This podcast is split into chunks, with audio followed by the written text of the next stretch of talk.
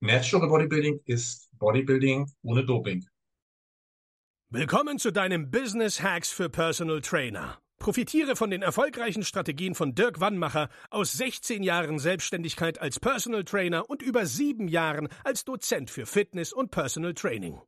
Er hat sich seine Existenz in drei Städten von Null aufgebaut und weiß genau, wie es geht. Wir sprechen intensiv über alle Themen, die dein Business nach vorne bringen, zum Beispiel Kundengewinnung, Marketing und Verkauf, so dass auch du Stundensätze von 150 Euro netto oder mehr verdienst. Jetzt ist der richtige Zeitpunkt für dich gekommen, um endlich das Personal Training Business zu haben, das du verdienst. Und hier ist dein Coach, Dirk Wannmacher. Herzlich willkommen zu Business Hacks für Personal Trainer. Mein Name ist Dirk Wannmacher und auch heute möchte ich dich wieder recht herzlich begrüßen.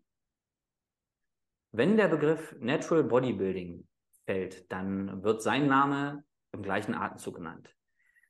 Ich weiß gar nicht, wo ich anfangen soll. Also er ist 21-facher Buchautor, er ist siebenfacher Videoproduzent, Wettkampfathlet ja, von 1979 bis 2014. Er hat einen äh, Verband gegründet, wo er das Natural Bodybuilding fördert und der war auch gerade auf einem Wettkampf.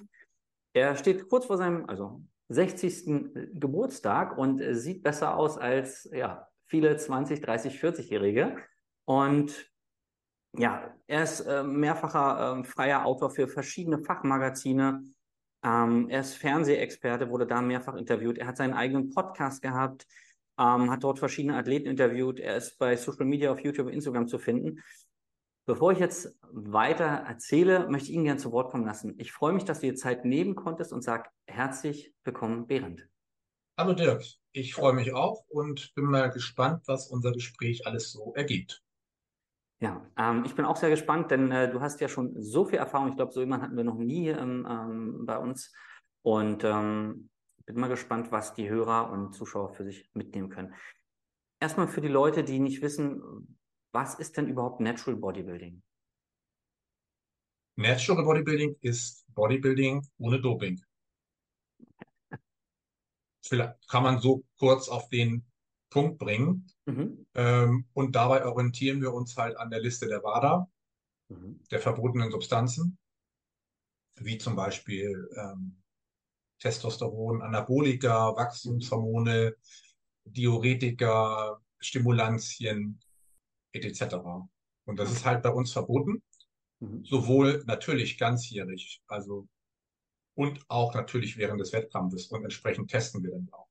Mhm. Warum gerade Natural Bodybuilding? Warum hast du dich dafür entschieden und nicht, ich sag mal, das, was, ja, das andere Bodybuilding nenne ich es jetzt mal? Ich habe ja schon mit 13 Jahren angefangen, ähm, regelmäßig zu trainieren. Erst waren es Liegestütze und Bauchaufzüge, Hunderte am Tag. Dann habe ich von meinen Eltern eine Trainingsbank zum Geburtstag geschenkt bekommen. Da war ich 14, habe dann erstmal in meinem Kinderzimmer trainiert, mit der Langhantel auch jeden Tag Bankdrücken gemacht. Und dann kam ich mit 14 ähm, Jahren in mein erstes Gym mhm. und habe da trainiert. Es war gar nicht so einfach damals. Mein Vater musste noch bürgen für mich, weil ich ja noch nicht ähm, geschäftsfähig war. Und da bin ich dann immer hingerannt ins Gym, habe fleißig trainiert und habe eben auch tatsächlich ähm, Sportskollegen erlebt, die offen zugaben, dass sie Anabolika nehmen und dass äh, diese äh, Einstellung gefiel mir nicht, zumal ich dann ja auch schon relativ früh mein erstes Muskelmagazin gelesen hatte, damals vom Bahnhofskiosk. Und sehr bemerkenswert ist, dass in diesen Magazinen teilweise vor Anabolika gewarnt wurde. Mhm. Und insofern kann ich ähm, sagen, das war auch mein Glück, dass ich diese Magazine gelesen habe. Zum einen hatte ich dann die, sag ich mal, theoretische Alarmglocke, habe das geschriebene Wort gesehen und zum anderen habe ich eben tatsächlich auch Sportskollegen gesehen, live, direkt, die eben mit riesigen Pickeln auf dem Rücken rumliefen, die Nasenbluten bekommen haben während des Trainings, die ausgerastet sind und Leute erschlagen wollten, weil die gerade an ihr Gerät gegangen sind. Also ich über, ich drücke, drücke es aber ähm, drastisch aus. Aber so war es halt. Und da habe ich mir schon gesagt, so als 14-, 15-Jähriger, nee, also das ist es mir nicht wert. Ich möchte schon gesund trainieren und mich nicht solchen physischen und psychischen Gefahren aussetzen. Und obwohl mein Ziel damals äh, war es, Mr. Olympia zu werden, ich habe halt ähm, gesagt, ich will halt da ganz nach oben kommen. Ja, und dann ist halt viel passiert. Ähm, nach meinem ersten Wettkampf 1979, der Mr. Hamburg Junior. Mhm. Sehr schöner Wettkampf und danach ist halt sehr, sehr viel passiert. Ich wurde nie Mr. Olympia, aber ich bin bis heute gesund und fit, freue mich übers Training. War auch heute Morgen schon im Gym, habe mhm. sehr ordentlich trainiert, war dann am Schreibtisch. Also ähm, ich benutze oder ich nutze halt das Natural Bodybuilding immer als Mittel zum Zweck und nicht zum Selbstzweck. Um auf deine Frage zurückzukommen, warum bist du Natural Bodybuilder? Für mich war es tatsächlich immer schon wichtiger, ähm, nicht nur einen dicken Bizeps zu haben, sondern eben so dies als Gesamtkonstrukt ähm, zu sehen im Leben. Das heißt, durch Bewegung, durch Training, durch Ernährung, durch Ruhe eben einen gesunden Körper und Geist ähm, möglichst lange zu erhalten.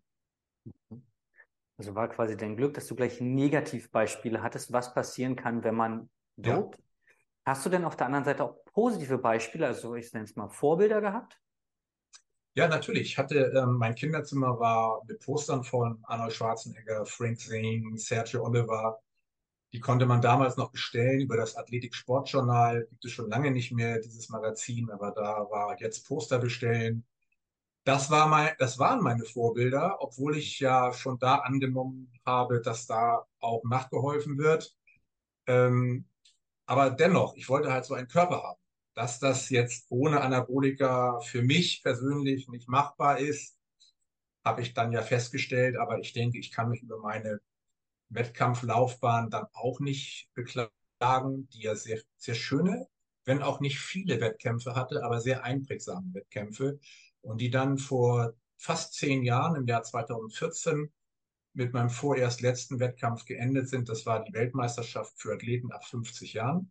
Und da habe ich dann Platz vier gemacht unter elf Teilnehmern. Ich hatte meine Bestform und ich war happy und ich bin bis heute happy, dass ich da oben mitspielen konnte. Okay. Hm, ich hatte in einem, ähm, als ich recherchiert habe, habe ich äh, auch ge gehört, dass du halt mit 13 mit Sport angefangen hast und dein erster Handel war halt so eine klassische Kugelhantel. Das von deiner Richtig. Oma bekommen, ne? Das heißt, genau. ähm, so die, die nächste Frage, die ich so habe, wo ich hin will, ist, das Umfeld, also die, die heutige Jugend, will ich sie mal nennen, ähm, mit guten oder schlechten Vorbildern, ähm, also die, die Trends, was beobachtest du in den letzten 20 Jahren? Gehen mehr junge Leute ins Gym oder weniger und was kann man da vielleicht machen? Also ich denke auf jeden Fall, dass mehr, immer mehr junge Leute ins Gym gehen. Wir haben ja bei der GmbF, ist ja die, den Verein, den ich vor 20 Jahren gegründet habe, die German Natural Bodybuilding and Fitness Federation, auch einen sehr, einen sehr guten Zulauf an jungen Wettkampfathleten. Aber das ist halt die Spitze vom Eisberg. Mhm. Also wenn du dir heute anguckst, alleine wie sich die Studiolandschaft verändert hat. Mhm. Zu meinen Anfängen, da gab es noch keine großen Ketten. Ähm, und da gab es Privatstudios, die machten morgens um 10 auf. Für mich heute eine Horrorvorstellung, weil ich immer erst morgens trainieren möchte, bevor ich dann den Tag richtig beginne. Also ich bin meistens ähm, von vier bis um halb sechs am Schreibtisch und dann trainiere ich und dann bin ich wieder am Schreibtisch. Aber alleine das schon, wie sich die Studiolandschaft entwickelt hat, ist sehr bemerkenswert. Heute boomt das ja und ich bin ja auch noch Mitglied in ein, zwei großen Ketten, auch wenn ich nochmal in Hamburg bin und da Termine habe. Das ist immer knüppelrappeldicke voll. Also das hat sich sehr, sehr, sehr entwickelt in den letzten Jahrzehnten, ja. Okay.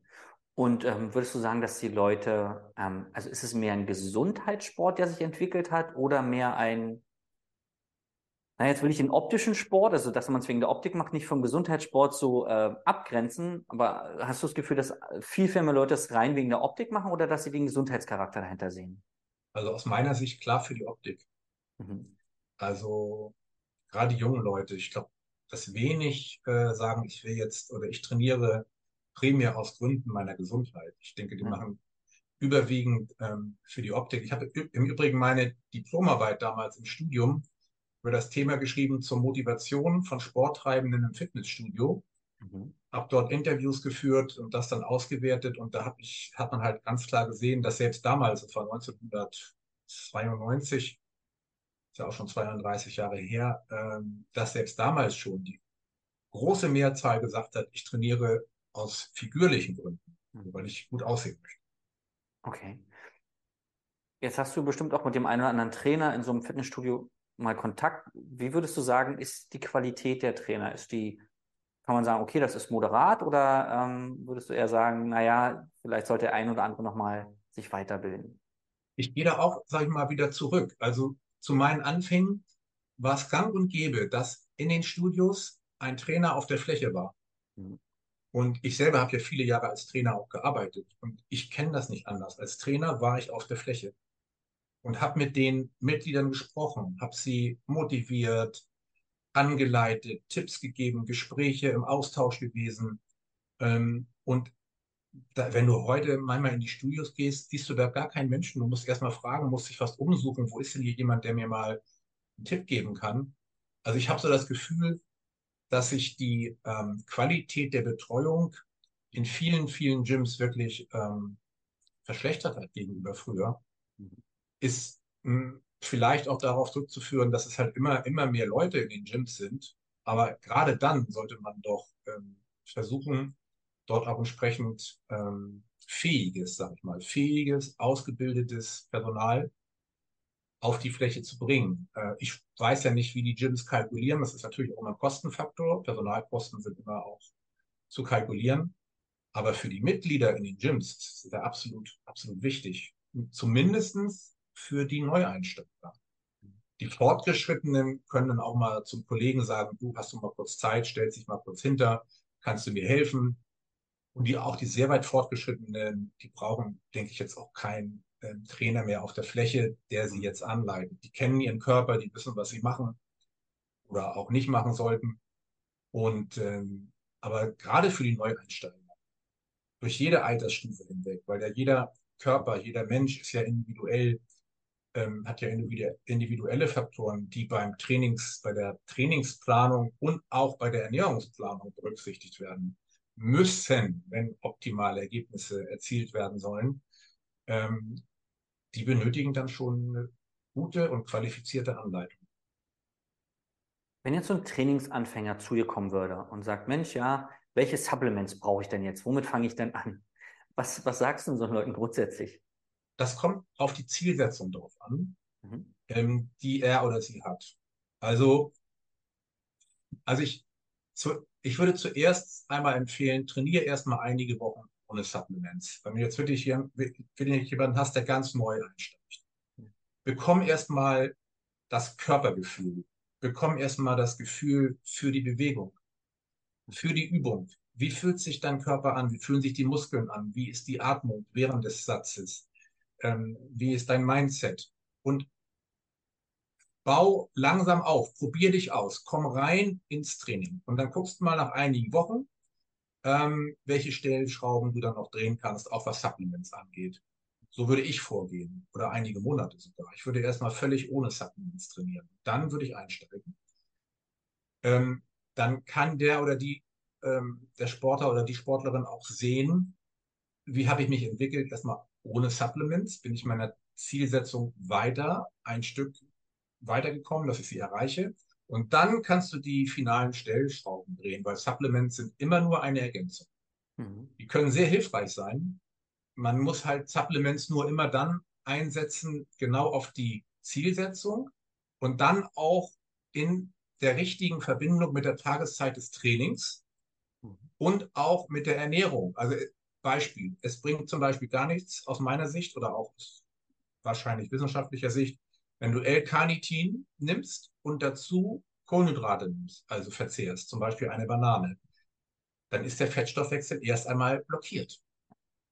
Denn Carnitin ähm, schleust ja die freien Fettsäuren durch die Zellmembran in die Mitochondrien, die dann werden da die freien Fettsäuren verstoffwechselt. Wenn aber kein Anlass für den Körper besteht, diese freigesetzten Fettsäuren überhaupt zu verwerten, sondern auf die Kohlenhydrate zurückzugreifen, dann ist das herausgeschmissenes Geld und bringt überhaupt nichts. Ähm, ich selber bin ein großer Befürworter von L-Carnitin, mhm. aber dann bitte möglichst nüchtern, am besten früh morgens nach dem Aufstehen, zusammen mit einer Tasse Kaffee, Stichwort mhm. Koffein, Stichwort Lipolyse.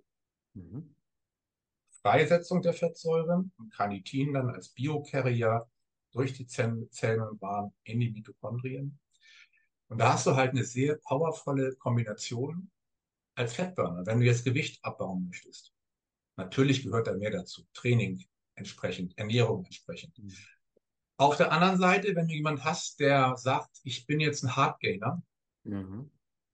ähm, der hat halt, es gibt ja auch Männer zum Beispiel, wir hatten damals eine schöne Geschichte in der Men's Health, auch schon ewig her, wie Hardgainer aufbauen. Wir hatten einmal eine Titelgeschichte, das Six-Pack, das Six-Pack-Experiment. Und da ging es halt darum, um den Fettabbau. Mhm. Und dann hatten wir eine Folgegeschichte, weil halt viele Männer auch Schwierigkeiten haben, Gewicht aufzubauen und darunter auch wirklich psychische Probleme entwickeln. Wir konnten das in eine, anhand eines Fragebogens ersehen, haben dann auch nach mentalen Aspekten gefragt. Das war sehr interessant, dass sich viele Männer halt eben nicht männlich fühlen, weil sie nicht so aussehen. Und dann hatten wir eine Geschichte, die bauen Hardgainer auf. Und das geht natürlich wieder über Training und Ernährung und dann aber auch über Supplements. Also den Hardgainern würde ich dann wirklich, ähm, den wirklichen Hardgainern, richtig schön Weight Gain Shake empfehlen, eine Kombination aus Kohlenhydraten, Eiweiß, Fett, dazu Kreatin für die Masse, für die Power. Und da muss man halt sehr differenziert arbeiten. Aber wenn man das einmal verstanden hat hm. und das Know-how hat, dann funktioniert das auch. Hm. Jetzt hast du öfter schon mal vom Mindset gesprochen und der Einstellung zum Training, zum Körper. Und ähm, meine Frage geht dahin, dass die Kunden fangen an oder die Menschen fangen an zu trainieren, dann kümmern sich die um die Ernährung, dann geben sie zusätzliche Zeit und oder Geld aus äh, für Supplements. Und da ist ja ganz oft die Frage, wie viel Effekt hat das Supplement und wie viel Effekt hat auch die Lebensumstellung? Also hören Sie auf mit Rauchen, gehen Sie äh, früher schlafen, schaffen Sie regelmäßig Sport. Und meine Frage an dich, man kann es wahrscheinlich wissenschaftlich nicht begründen, aber so aus deiner Erfahrung, was würdest du sagen, wie viel Prozent vom Erfolg am Ende macht denn diese, diese, ich sag mal, der Mindset, die Veränderung der Lebensumstände nachher beim Trainingserfolg aus? Der Mindset und die Veränderung der Lebensumstände. Mhm. Ähm, mitentscheidend. Mhm. Ganz mitentscheidend. Ich spreche da auch aus persönlicher Erfahrung. Wir gehen zurück ins Jahr 1992. Ich war damals gerade frisch fertig mit meinem Studium, habe mein Studium der Ökotrophologie, der Ernährungswissenschaften abgeschlossen, ähm, hatte keinen Job und meine Freundin hat Schluss gemacht. Und ich war außer Form. Ich hatte 106 Kilo bei 1, damals 1,79. Im Alter schrumpft mir noch ein bisschen. Damals war ich noch 1,79. Dann habe ich mir die Frage gestellt, Mensch, Beran, wo willst du eigentlich hin? Wo stehst du jetzt und was willst du? Und ich war ja seit meinem 15. Lebensjahr Bodybuilder, Natural Bodybuilder. Nach dem Studium war ich 28. Diese 106 Kilo waren zwar viel überschüssiges Fett, aber ich habe mehr oder weniger immer regelmäßig durchtrainiert, habe aber dieses Fett über die nicht angepasste Ernährung mir angefressen sozusagen, was ja auch dann eine Kompensation irgendwo für Stressfaktoren war und so weiter. Nun gut, also da war ich an einem Tiefpunkt in meinem Leben und dann habe ich mein Mindset überprüft und habe gedacht, wo willst du hin? Welches Risiko bist du bereit zu gehen, um deine Ziele zu erreichen? Denn das Ziel hatte ich nicht. Ich wollte immer einmal in Bestform kommen. Nach meinen zwei, drei Wettkämpfen als Junior habe ich erst eine Pause gemacht, aber ich wollte immer noch gucken, wie weit kannst du kommen. Und wenn du einmal den Klick gemacht hast, wenn du einmal für dich ganz klar definiert hast, da willst du hin, das ist dein Ziel, dann gehst du den Weg auch. Und ich habe gesagt, was mache ich? Ich habe keinen Job, ich habe kein Geld, aber ich habe ein Auto. Sprich, ich habe mein Auto verkauft, weil ich konnte mit dem Studio, ich konnte auch mit dem Fahrrad ins Studio fahren und brauchte kein Auto. Ich hatte ein kleines Apartment, da habe ich während des Studiums gelebt und habe mich dann für vier Monate komplett zurückgezogen von der Welt und habe trainiert, gegessen und geschlafen und habe aber auch überprüft, was hat dazu geführt, dass ich so außer Form gekommen bin und habe hier besonders bei der Ernährung angesetzt Mhm. Und für mich auch bei der Tageszeit des Trainings. Und in einem Muskelmagazin habe ich gelesen, ob das jetzt wirklich von Arnold Schwarzenegger geschrieben wurde oder nicht. Das hieß, glaube ich, Arnolds Corner oder so. Ähm, da wurde die Frage gestellt, Arnold, wie ernähren sich denn die Athleten vor einem Wettkampf? Und dann hat er geschrieben, ja, die letzten sechs Wochen nur noch Fleisch und Gemüse. Und das hat, war total konträr zu den Inhalten, die ich während des Studiums vermittelt bekommen habe. Der der Ernährungswissenschaft. Da hieß es, du musst viele Kohlenhydrate essen, damit du Power hast, damit du trainieren kannst. Aber die Auswirkung auf den Fettstoffwechsel, dass eben für einige Körpertypen, wie auch für mich, die sehr empfindlich auf Kohlenhydrate reagieren, Stichwort Insulinausschuss, Lipogenese und so weiter, da habe ich gesagt, irgendwas läuft hier falsch. Versuche es mal mit Arnolds Strategie. Ich habe sie ein bisschen modifiziert. Also ich war morgens um sechs im Gym, habe dann nach dem Training ein bisschen Haferflocken gegessen in der Kombination mit Ei, ähm, Sonnenblumenkern und auch ein bisschen Rosinen, das alles durchgemischt und dann auf dem Waffeleisen als Pfannkuchen gemacht. Aber dann, während des Tages, habe ich tatsächlich mehr oder weniger auf Kohlenhydrate verzichtet. Und das in Verbindung, das sind ganz viele kleine Bausteine, das morgendliche Fahrradfahren, das Fahrradfahren nach dem Training, das waren immer so 20 Minuten, das harte Training und die Ernährung und dann früh ins Bett, hat mich dann wirklich dazu gebracht, dass ich diese Fotos hatte, ähm, die ähm, dann in der Sportrevue veröffentlicht wurden. Vielleicht kann ich an dieser Stelle einmal was ankündigen. Es wird zeitnah, ich gebe davon aus, dass es der Juli sein wird. Ich weiß jetzt nicht, wann unser Interview ausgestrahlt wird. Eine Dokument Dokumentation geben auf YouTube, die genau meine Lebensgeschichte in Film und Wort ähm, zeigt. Das wird ein 56-minütiger Film. Der Film ist fertig. Wir arbeiten jetzt noch an dem Trailer und sind da auch fast fertig. Und dann geht es eben noch darum, auf welcher Plattform dieser Film ausgestrahlt wird. Dennoch möchte ich das noch ganz kurz erzählen, aber all das kann man dann noch mal schön im Film angucken. Vielleicht, wenn du so lieb bist und das dann auch verlinkst oder so bei unserem Interview dann auf YouTube. Ähm, und dieser, und der Mindset war für mich entscheidend, dass der Glaube, der Glaube an mich selbst. Ich hatte keinen Plan B. Ich wollte meine Bestform erreichen. Das heißt nun nicht, dass ähm, andere Menschen auch so, ich sag mal, da war ich wirklich fanatisch. Ich bin wirklich all in gegangen. All in. Gesagt, wenn ich im Training äh, mich, wenn ich im Training umfalle, das ist mir egal. Wenn ich kein Geld habe, das ist mir egal. Ich will einfach meine Bestform haben. Aber so schnell fällst du nicht um. Mhm. Und du kannst auch mit weniger leben, als man denkt. Mhm. Und äh, Dirk, ich kann dir nur sagen, das Zitat, was ich damals, oder den Ausspruch, den ich damals zu einem Trainingskameraden gesagt habe, der gilt heute noch. Wenn du mir eine Million Euro bar auf den Tisch legst und zu mir sagst, Behrend, entscheide dich. Eine Million kannst du gleich mitnehmen, brauchst du auch nicht versteuern, nimmst du so im Koffer mit. Oder dafür darfst du aber nie wieder morgens früh trainieren, meinetwegen um 6 Uhr. Du kannst zu jeder anderen Tageszeit ab 10 Uhr trainieren, aber nicht mehr morgens früh. Würde ich nicht machen. Weil dieses Gefühl, ja, dieses Gefühl von Kraft, von Power, von Fokus im Training, dieses Spüren des eigenen Ichs ist unbezahlbar. Und das ist, geht über den Mindset. Äh, danke für die, äh, für die ausführliche Erklärung und auch den, den, ähm, die Einblicke in, in dein Leben. Ähm, denn ich glaube, das hilft auch vielen, weil ja bei Social Media gerade auch immer nur die guten Seiten gezeigt werden, wenn man sich toll fühlt und hier und da. Ähm, aber dass die meisten Menschen wahrscheinlich auch mal Rückschläge haben und daraus dann aber ihre Kraft schöpfen. Also man sagt ja, du lernst aus deinen Fehlern oder aus deinen Niederlagen mehr als aus deinen Erfolgen und so. Ähm, das äh, finde ich, find ich total spannend. Und äh, ich hatte in dem Interview, das du gegeben hast, gehört, dass da wurdest du auch gefragt, warum du so gerne trainierst. Und du hast davon berichtet, dass du diesen, dieses Gefühl, diesen Pump in der Muskulatur, wie das Blut durch die Muskeln geht, dass das auch ist, was dich unter anderem immer wieder ins, ins Gym treibt, dass dir einfach verdammt viel Spaß macht. Ja, heute Morgen, beste Beispiel.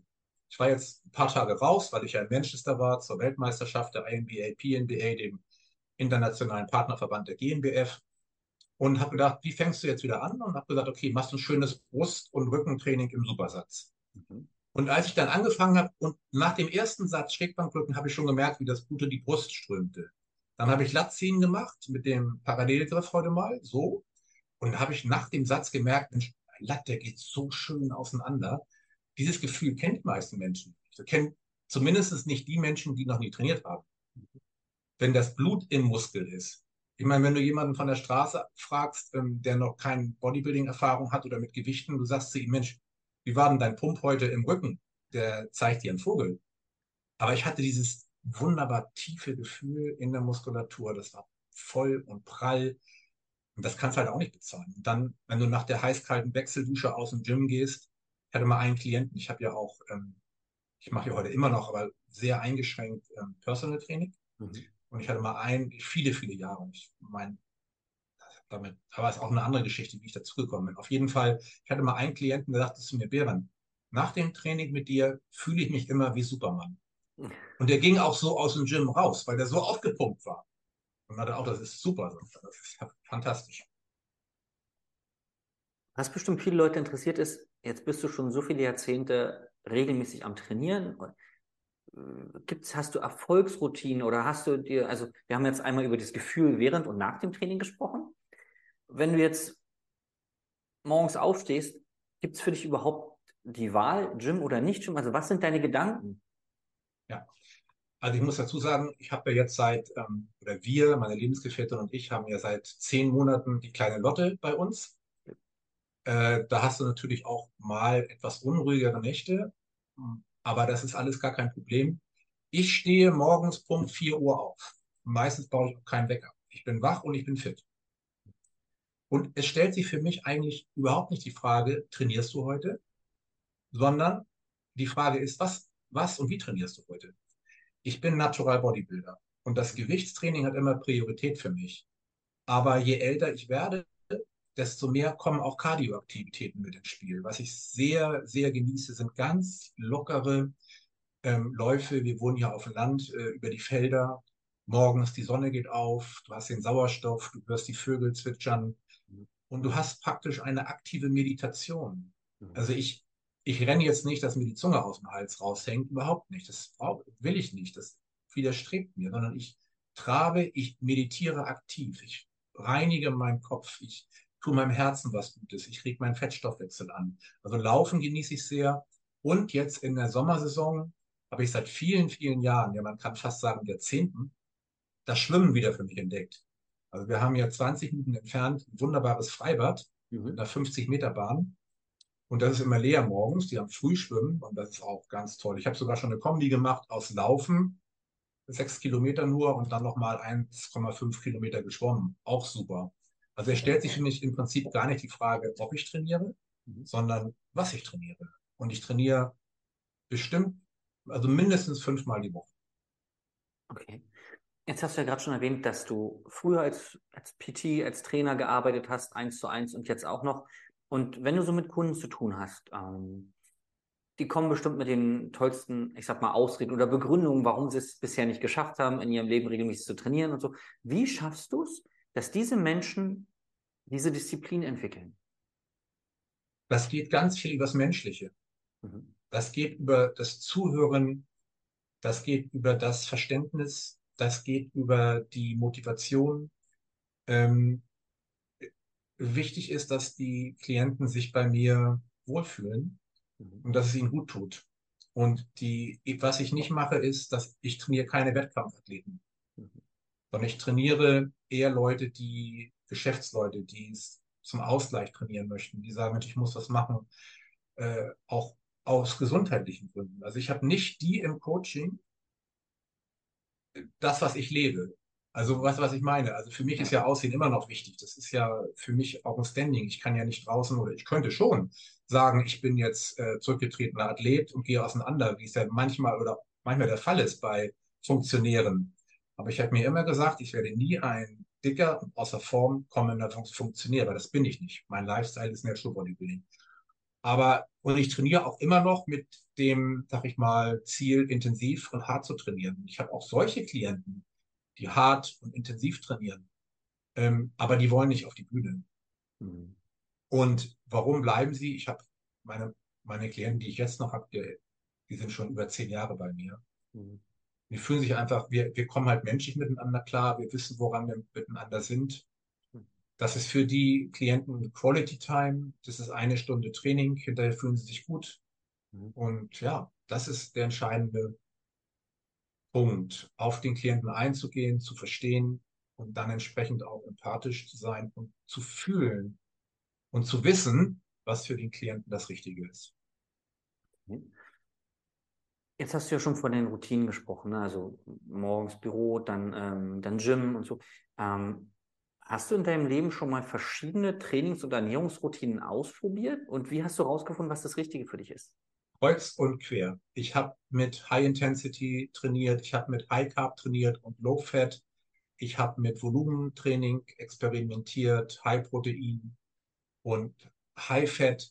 Und mein Stoffwechsel ist einfach darauf ausgelegt, dass er schon Volumentraining benötigt, um optimal Muskeln aufzubauen.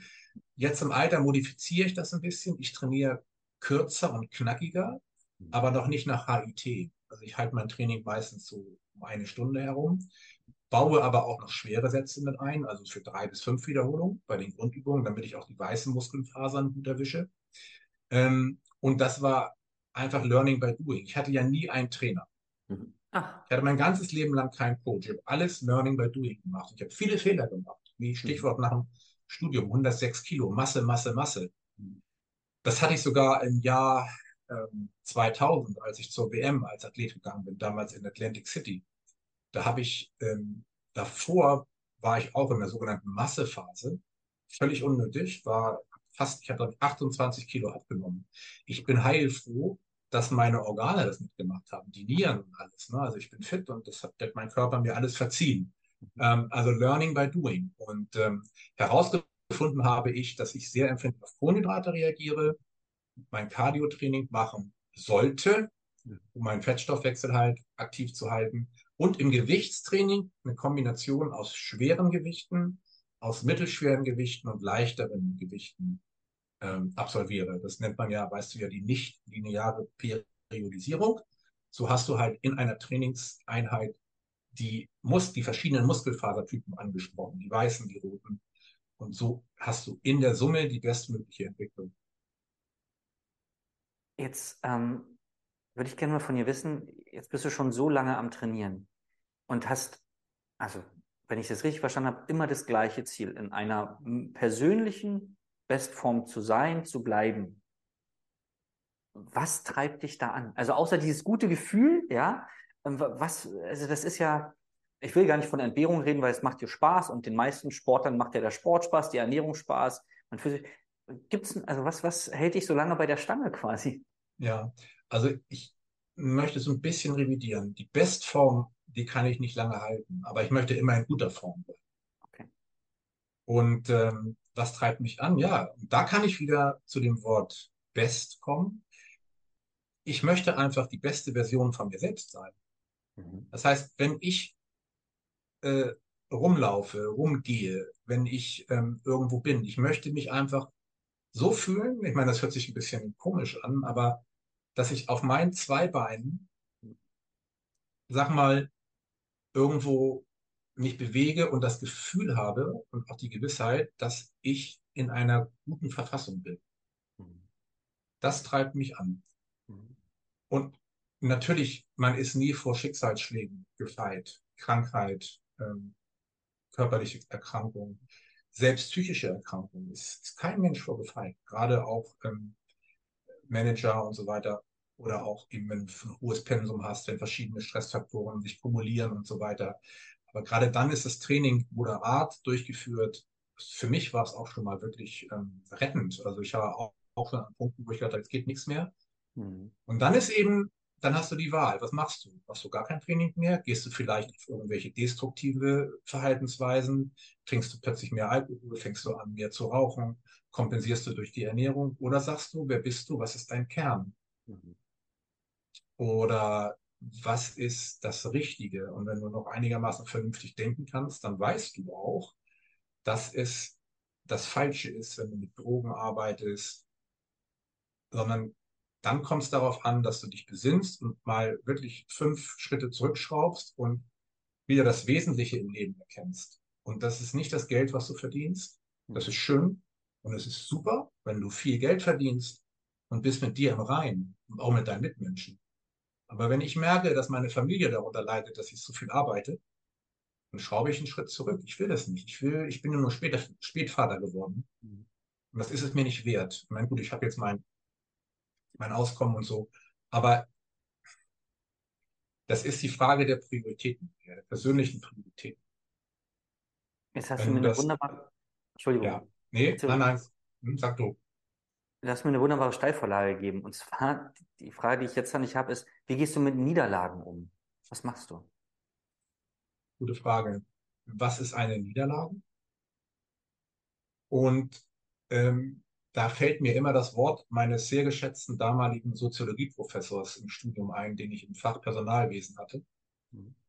ähm, und auch in Soziologie. Und der sagte, wir hatten einen sehr Kontakt. Also es war so, ging sogar so weit, dass ich diesen Professor bei ihm zu Hause besucht habe und wir haben mit seiner Familie Kaffee getrunken. Und das als Student. Mhm. Und der hat irgendwas in mir gesehen, und ich habe von dem sehr viel gelernt, von diesem Mann. Und der sagte zu mir, Herr Breitenstein, wir haben immer Sie gesagt, ne? Herr Breitenstein, Scheitern gehört zu den wichtigen Lebenserfahrungen. Und jeder Mensch sollte einmal in seinem Leben durch ein sogenanntes schwarzes Loch gegangen sein und sich da wieder rausgezogen haben. Das hatte ich in gewissermaßen im Jahr 1992. Und wenn ich die Situation nicht gehabt hätte, wäre ich nicht da, wo ich heute bin dann wäre mein Leben vielleicht so dahin geplätschert. Ich hätte mir vielleicht einen Job gesucht bei einer Krankenkasse oder ähm, irgendwo, wo ich als Ökotrophologe im Krankenhaus oder in der Ernährungsberatung, Verbraucherzentrale oder so, wäre ganz nett gewesen. Aber es wäre halt nicht das Leben, wenn ich jetzt zurückblicke, was ich mir gewünscht hätte. Ohne das beurteilen zu können. Ich weiß ja nicht, wie es gewesen wäre. Aber ich weiß, wie es jetzt ist. Und ich bin dankbar, ähm, dass es so ist, wie es ist. Aber dafür muss man auch was riskieren. So, und Scheitern und Niederlagen gehören auch dazu. Ähm, von klein bis mittel bis größeren Umfangs.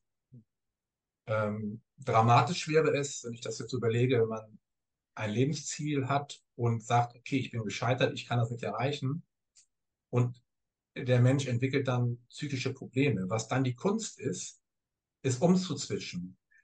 Aus dieser Erfahrung der Niederlage sich zu hinterfragen, also Introspektion zu betreiben, woran hat es gelegen? Und welchen Weg kann ich gehen, womit ich mich dann wohlfühle? Weißt du, was ich meine? Auch die Bereitschaft zur Veränderung, auch loslassen zu können. Ich habe mein Ziel Mr. Olympia nie erreicht, obwohl das mein Lebenstraum war. Aber ich habe ganz schnell gemerkt, nee, das bringt nichts. Aber ich mache trotzdem in der Richtung weiter. Und dann hat sich das halt alles sehr zum Positiven entwickelt. Okay, äh, total spannend, äh, weil ganz viele Leute fangen dann bei dieser Frage an mit ähm, mentalen äh, Modellen, die irgendjemand entwickelt hat. Und ähm, du hast ja einen ganz anderen Ansatz, einfach durchmachen, quasi einmal abschütteln, gucken, warum lief so, wie es lief und dann optimieren. Da braucht man jetzt nicht groß Tiefenpsychologie machen, sondern man muss sich halt hinsetzen, das vermutlich meinst du das, was du damals meinst, sich vier Monate zurückziehen, die Hausaufgaben machen, sagen, jetzt bin ich hier, vorher war ich da, da wollte ich hin, wo bin ich quasi falsch abgewogen, was waren meine falschen Gedanken und falschen Handlungen? Ja, ich hatte zum Beispiel einen Klienten, den, den trainiere ich heute noch, der befand sich in einer sehr starken Lebenskrise vor vielen, vielen Jahren. Und der hat alles abgebrochen, der hat sich in ein sogenanntes Schweigekloster begeben, hat er mir dann erzählt, da ging es über mehrere Wochen, da durfte nicht gesprochen werden ein ganz starkes Regime. Aber die Leute dort, die Teilnehmer, sollten sich mit sich selbst auseinandersetzen. Auch eine Möglichkeit. Man muss es nur aushalten können. Das ist spannend, weil ich glaube, gerade heutzutage, es wird ja mal davon gesprochen, dass die Aufmerksamkeitsspanne sinkt. Ob das wirklich so ist oder ob einfach ähm, das gar nicht so ist, sondern dass wir einfach schnell abgelenkt werden oder uns schnell ablenken. Dass man, also es gibt so viele Möglichkeiten, nicht in sich reinzuhören. Das Handy ist ja. überall, Überall. WLAN, 5G ist überall, man kann überall neueste Informationen, man ist so überladen. Ja. Und wenn ich mal U-Bahn fahre hier in Berlin und gucke, wer sitzt einfach nur da und, und sieht glücklich aus oder irgendwie denkt so nach, es ist verdammt wenig. Es wird sich viel, Buch wäre ja noch toll oder eine, eine schöne Zeitschrift, aber es ist ganz viel Ablenkung, ne? Ja, da stimme ich dir 100% zu. Ich würde gerne mal noch darauf hinkommen, du wolltest Mr. Olympia werden. So, jetzt, jetzt heißt es, war, war das war das mit ein Grund, warum du den Verband gegründet hast, den Verein? Nein, also das ist eine, das ist eine Geschichte, die ich einmal kurz zusammenfassen möchte. Ähm, ich habe ja nach meinem Studium, wie gesagt, erstmal diese viermonatige Trainingsphase gemacht, dann die Fotos zur Sportrevue geschickt. Albert Busek, damals der Chefredakteur, hat das veröffentlicht. Vorher, nachher einen sehr schönen Bericht, ein Editorial über mich. Und das habe ich dann, äh, da war dann auch meine Adresse unten angegeben, weil ich gerne in Austausch treten wollte mit Sportskameraden. Ich hatte noch kein Internet. Mhm. Na gut, und dann ähm, kam ganz viel Post, die habe ich gebündelt und habe dann gedacht, Mensch, ich habe so viele positive Rückmeldungen. Ich frage mal meinen damaligen ernährungswissenschaftlichen Professor, der viele Bücher schon geschrieben hatte über das Thema Ernährung, ob wir nicht ein Buch machen wollen zusammen über Natural Bodybuilding. Und dann ist dieses Buch hier, ich habe es natürlich zufällig hier liegen, das ist die Originalausgabe, 1996 erschienen. Bodybuilding erfolgreich natürlich gesund. Sollte erst anders heißen, Natural Bodybuilding, wollte der Verlag nicht so gerne, aber dieses Buch ist dann dermaßen gut eingeschlagen, hat sich also in, innerhalb kürzester Zeit 50.000 Mal verkauft. Ein Buch. Und das habe ich vorgestellt auf der FIBO-Messe. Habe mir da auf eigene Kosten Stand, Stand gemietet, einen kleinste Einheit, 20 Quadratmeter, weiß ich noch. Dann habe ich einen Kontakt gemacht zu einem Athleten, der kam auf meinen Stand und wie sich herausstellte, war das der Präsident der SNBF damals, der, der Swiss Natural Bodybuilding Federation. Und er sagte zu mir, während, Mensch, dein Buch und deine Fotos hier, ich hatte doch Bilder von mir hängen am Stand. Das sieht so klasse aus. Hast du mal überlegt, Wettkämpfe zu machen? Ja, ich sagte, glaube ich, schon lange schon lange mit aufgehört, weil gegen mit Anabolika möchte ich nicht arbeiten. Brauchst du gar nicht, sagt er. Die haben in Amerika Wettkämpfe auf Natural Bodybuilding Basis. Wenn du willst, empfehle ich dich. Ich gebe mir mal ein paar Fotos von dir, schick mir die mal zu, ich leite die weiter nach Amerika. Und so kam der Kontakt zustande zu einem Verband in Amerika, zu einem Weltverband. Und da bin ich dann auf 98 gestartet beim Mr. International. Und die haben mir dann vorgeschlagen, Mensch, wie wäre es denn, wenn du in Deutschland einen Verband gründest als Affiliate? zu unserem Verband. Und dann hat es tatsächlich noch fünf Jahre gedauert. Fünf Jahre. Und dann habe ich mit, zusammen mit sechs äh, Enthusiasten im Jahr 2003, am 1. März 2003, die GmbF gegründet. Das war der Grund, weil ich einfach auch gesehen habe, was dieses Buch für einen Erfolg hatte. Ich hatte in der Zwischenzeit ja noch einige weitere Bücher geschrieben. Alle haben sich gut verkauft. Da habe ich überlegt, Mensch, warum machst du nicht jetzt ein Zusammenschluss von interessierten Menschen und bietest denen auch Wettkämpfe an. Und so kam die GmbF, ist dann die GmbF ins Leben gerufen worden. Jetzt gibst du ja in, dort bei der GmbF so vielen Menschen die Möglichkeit, auch öffentlich quasi ihr, ihr Hobby, ihre Leidenschaft ähm, ja, ich, zu, zur Schau ist es ist oft so negativ belegt, aber sich zu zeigen und auch ein Ziel zu haben, sagen, mein Ziel ist nicht einfach für mich nur gut aussehen, sondern ich möchte da mal auf der Bühne stehen. Das, ist, das zieht bestimmt unglaublich stark bei den Menschen für Motivation. Ähm, was ist so das Feedback, was du bekommst so über die ganzen Jahre? Was sagen Menschen zu dir, die bei dir im Verband sind oder von außen betrachten? Dirk, das ist ähm, eine sehr gute Frage. Zu meinen Anfangszeiten, die ersten Jahre, war alles toll. Alles super. Und je mehr Social Media es gibt, umso mehr Hater gibt es, umso mehr Menschen, ja, die dich hassen oder die dich ablehnen, warum auch immer, aus welchen Motiven auch immer aus. Fakt ist, die GmbF ist sehr stark, ist ein sehr starker Verband über all die Jahre, ist stabil und stark heutzutage, steht sehr gut da. Wir haben eine gute Mitgliederzahl, wir haben schöne Meisterschaften, wir haben eine starke internationale Anbindung und wir haben eine tolle Atmosphäre innerhalb des Vereins. Mhm. Das ist Fakt. Aber genauso Fakt ist, dass man da draußen halt Menschen hat, die sind einem nicht so wohlgesonnen. Die schreiben auch entsprechende Kommentare und posten diese Dinge und diese Dinge. Ich habe ja einen guten Social Media Anwalt, aber ich habe mich immer noch davor gesträubt, jetzt da äh, loszulegen. Aber ich muss ja ehrlich sagen, auch bei mir ist irgendwann mal die Schmerzgrenze überschritten, dass ich auch sowas dann äh, in Erwägung ziehe. Aber das ist bisher noch nicht vorgekommen. Natürlich haben wir auch mal Athleten, Athletinnen, die nicht so zufrieden sind mit der GmbF, die sich ungerecht bewertet fühlen. Hm. Gut, das ist in unser einem Sport, der relativ subjektiv von der Bewertung ist, ist halt so. Aber dann sollen die doch einfach ihre Klappe halten und nicht nach draußen gehen in die Öffentlichkeit und alles schlecht reden, sondern wie richtige Sportsmänner sagen, pass auf, diesmal was ist unglücklich gelaufen. Ich arbeite hart an mir und komme nächstes Mal sag mal, verbessert zurück und dann zeige ich denen, wer der Champion ist. Weißt du, was ich meine? Aber alles wird dann öffentlich ausgetragen und gepostet und dann haben die wieder Follower und die sagen, oh, du bist der Größte und dann wird er aufgebaut und oh Gott.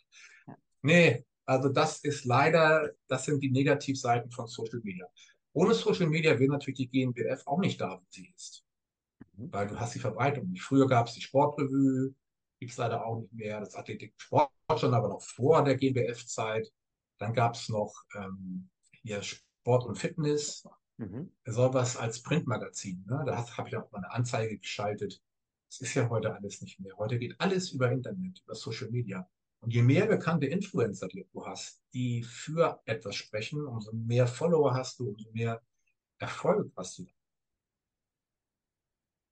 In, in dem einen Interview, was ich über dich gehört habe, ähm, habe ich eine Aussage von dir aufgeschnappt und ich hoffe, ich habe sie richtig verstanden und würde gerne mal darauf eingehen. Und zwar, wenn ich dich richtig verstanden habe, es ging um Doping und ähm, wie gesagt, ich hoffe, ich gebe es richtig wieder. Athleten, die gedopt haben, intensiv, also auf Wettkampfniveau, davon in Anführungszeichen kennst du keinen mehr, der in deinem Alter ist oder vielleicht sogar ein bisschen jünger und noch aktiv ist, ja noch richtig. Habe ich dich da richtig verstanden? Ja, da hast du mir richtig verstanden. Ich kenne niemanden, der mit mir damals angefangen hat und immer noch fleißig trainieren kann, der mit Stoff gearbeitet hat. Okay. Also rein, also ganz klar die, die, die körperlichen Auswirkungen, wenn man sich damit beschäftigt, glaubst du, dass auch eine große mentale Komponente damit reinspielt? Ja, definitiv. Ich hatte vor einigen Monaten tatsächlich einen Dreh für YouTube mit einem sehr bekannten Athleten, mhm. der mit Anabolika arbeitet. Mhm. Und ich wollte versuchen, die Verbindung herzustellen zwischen Natural und ähm, nicht Natural.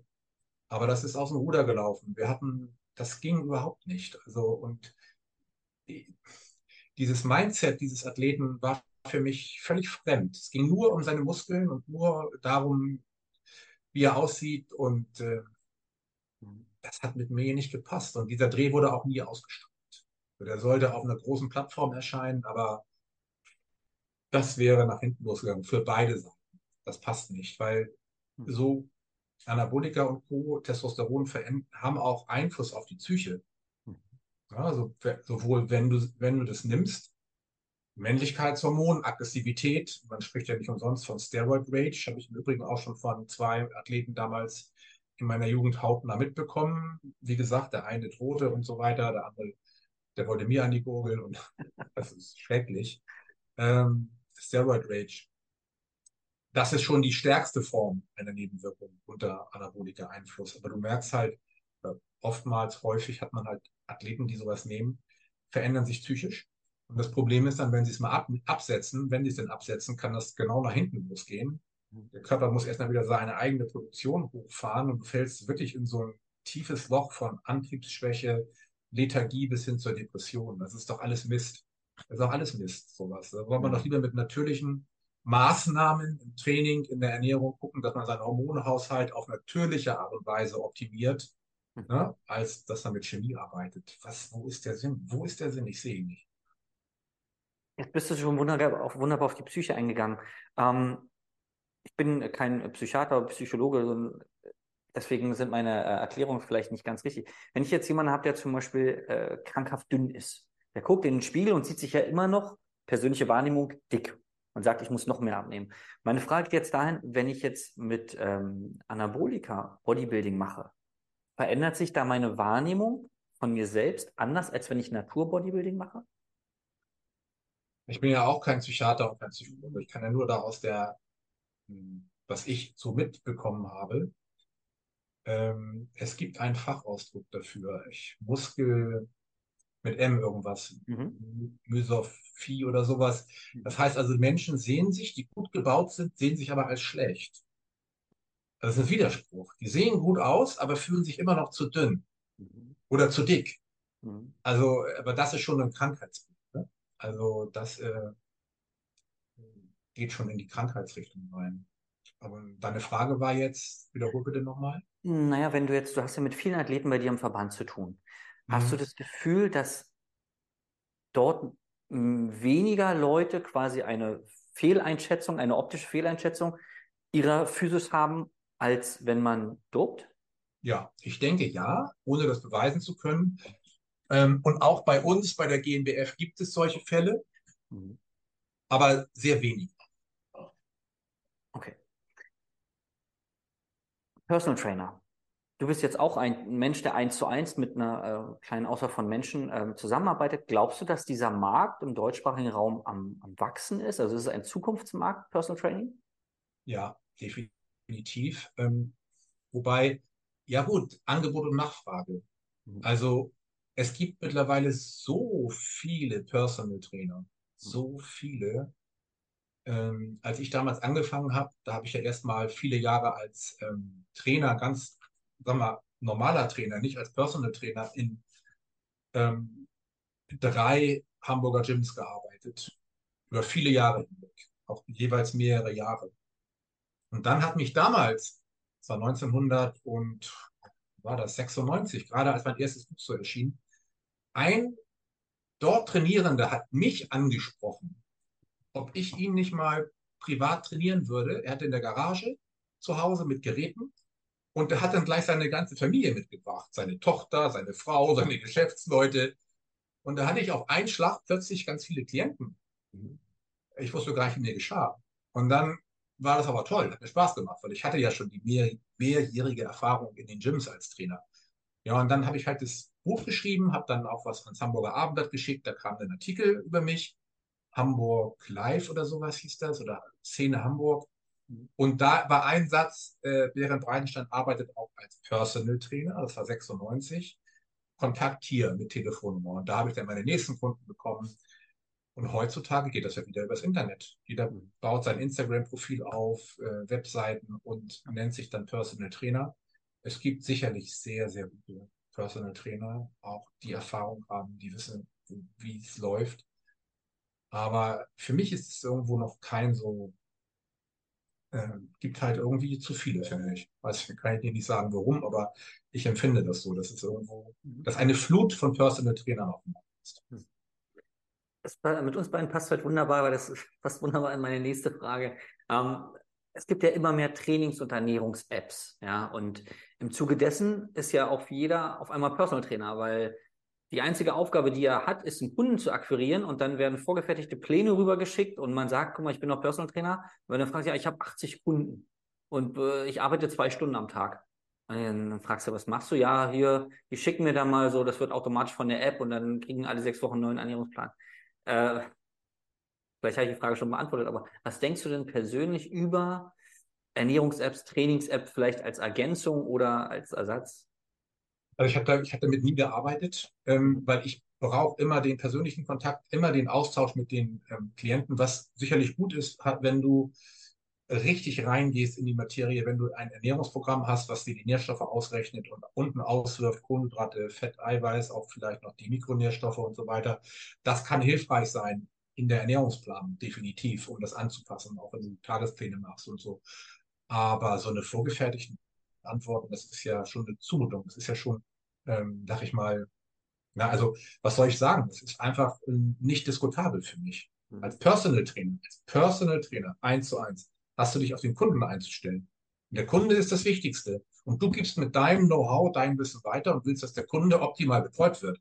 Wie soll das gehen, wenn du alle sechs Wochen über eine App einen Trainingsplan verschickst? Unmöglich, finde ich das. Ja, das ist auch die Beobachtung, ähm, die, die ich dann mache. Die, ich sage immer zu den Trainern, was glaubst du, wie viel Prozent macht dein Wissen aus, was du den Kunden vermittelst, und wie viel Prozent macht, du musst ihm mehr Disziplin beibringen. Also viele Kunden werden ja erfolgreich im PT, weil sie einen verbindlichen Termin haben.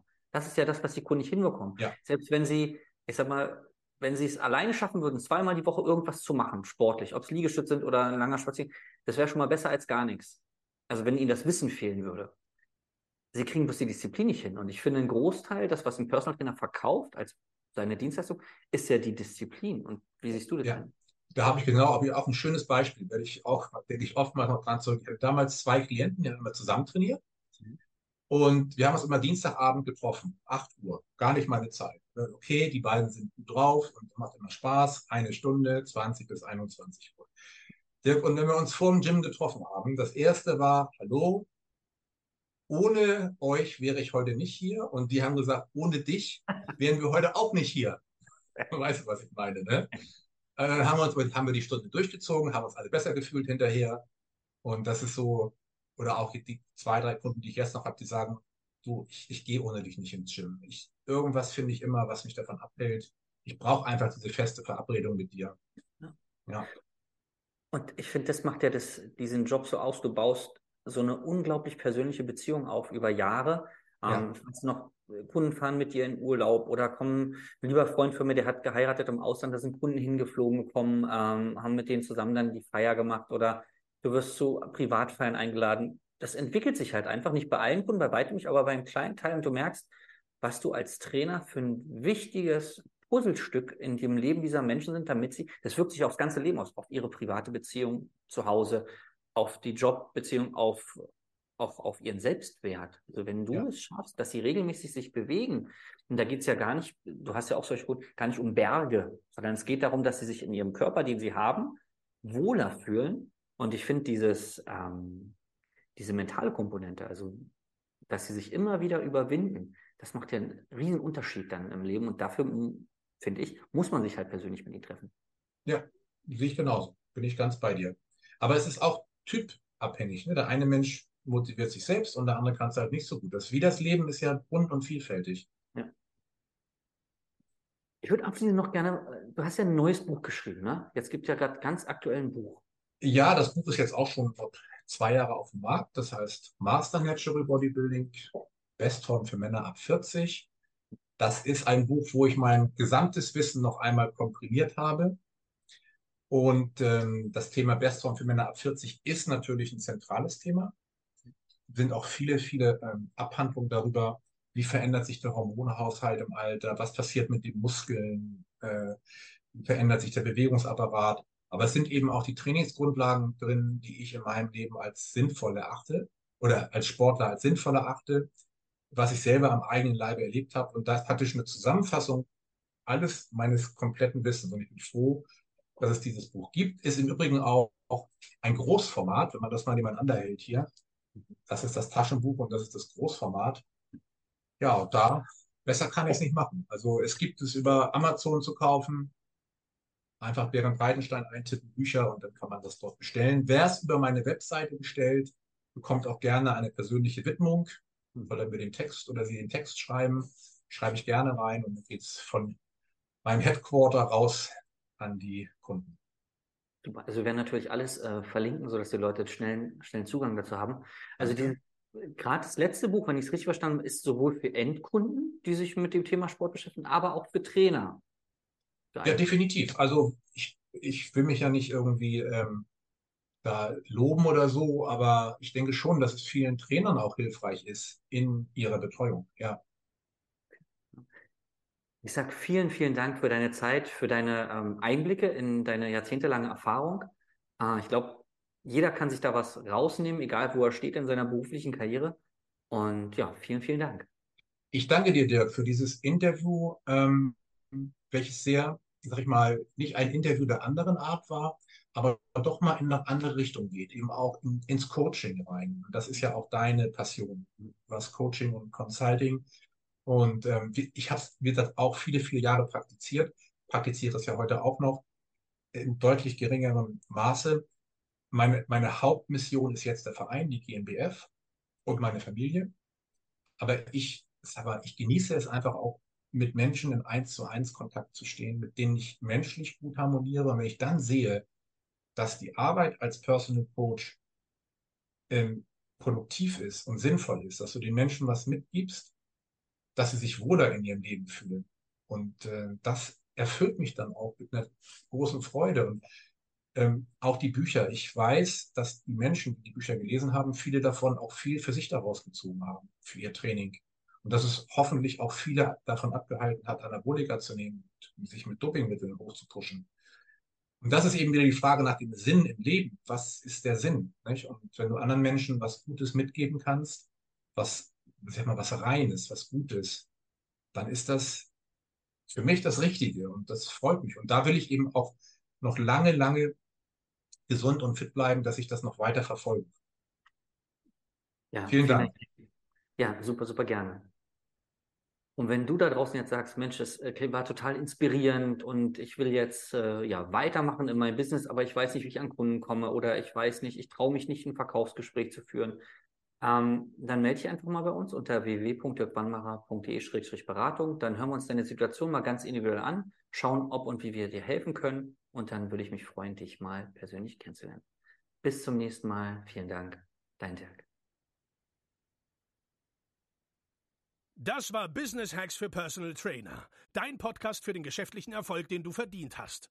Wenn du jetzt schon das Gefühl hast, dass du ein Stück vorangekommen bist, dann war das nur die Kostprobe. Willst du herausfinden, was wir zusammen aus deinem Business machen können? Dann schau vorbei auf www.dirkwannmacher.de und buche dir einen unverbindlichen Termin. In diesem Gespräch schauen wir, ob und wie wir dir weiterhelfen können und erstellen eine Strategie für dich, wie du dein Ziel erreichen kannst. Denn auch du brauchst jemanden an deiner Seite, der dir sagt, wann du was machen sollst, um richtig voranzukommen. Das ist wie bei deinen Kunden. Sie buchen auch einen Spezialisten. Dirk Wannmacher hilft Kunden in Deutschland, Österreich und der Schweiz dabei, mehr als 10.000 Euro pro Monat als Personal Trainer zu verdienen. Sicher dir am besten noch heute deinen Termin unter www.dirkwannmacher.de.